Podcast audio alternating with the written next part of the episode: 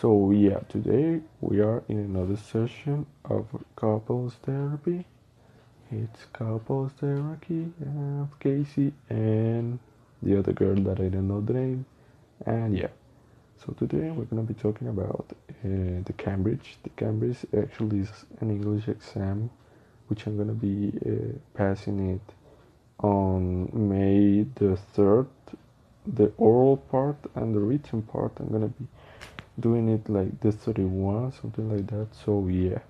It's gonna be and uh, yeah i feel pretty comfortable about the exam. I'm very very good talking in english like it's not a big deal for me. I've been talking it and and hear listen to it. And yeah reading it like like five years and uh, i feel comfortable.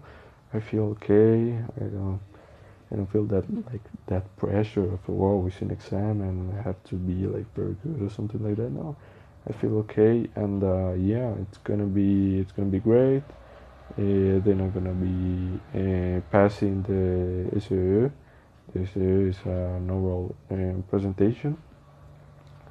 Uh, and uh, yeah, in that oral presentation, I have to do like like TP that we do in class, but it's it's gonna be graded and it's gonna be by myself. Like like I have the, in, fact that uh, it's it's two different essays, the physics one and the SVT one.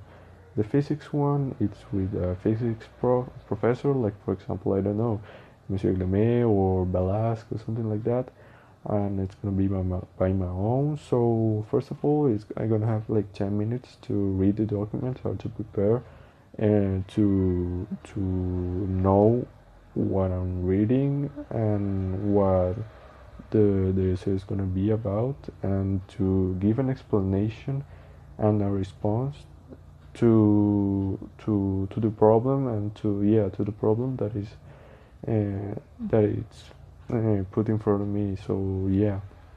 That's pretty much it. And uh, yeah then i have like four minutes to do the all the the the like the proposal that i did. So i have to do like an experience uh, with with i don't know something about uh, some i don't know dissolution delusion something like that.